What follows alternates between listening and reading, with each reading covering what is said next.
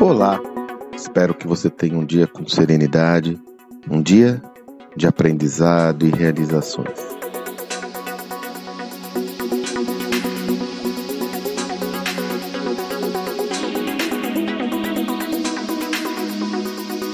Essa semana fiz um, um, post e um áudio comentando sobre a liberação pela ANAC para que o iFood utilize drones no seu sistema de delivery. Comentei nesse áudio que quando surgem movimentos como esse de ruptura, inserções importantes em qualquer modal, surgem oportunidades inúmeras na borda, não só no negócio central. E olha o que aconteceu. Eu tive uma agenda em Porto Alegre essa semana. E aí, hoje mesmo, quando eu estou gravando esse áudio, fiz o check-out no hotel. E quando eu vejo chegar algumas pessoas com umas caixas grandes, estranho, né? até me chamou a atenção. E a pessoa pergunta: escuta, onde é o curso de drones? Você falou: na sala X. Eu fui dar uma olhada lá.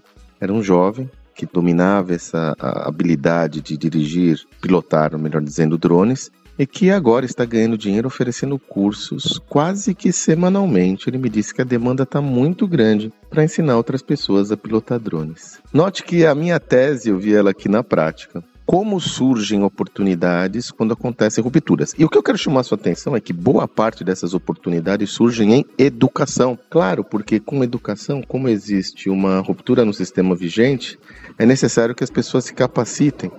Tem sido assim em inúmeras oportunidades, como por exemplo até no, na educação, no ensino de conteúdos relacionados à tecnologia, como programação, data analytics e assim por diante. Mas não é só nós temos visto que a educação tem sido uma oportunidade tanto de geração de negócios como até de fidelização para muitos negócios. Nós temos conversado, por exemplo, com empreendedores que têm desenvolvido ações de educação para sua cadeia de distribuição, ações de educação para os seus clientes. Né? Tem, existe uma organização, um empreendedor que eu estava conversando, que atua no setor de embalagens, que ele já desenvolvia todo um processo de educação aos seus clientes na medida em que trazia uma camada de informações importantes sobre as tendências, o uso adequado das embalagens e assim por diante. Até então, quem fazia isso era sua força de venda, seu corpo técnico.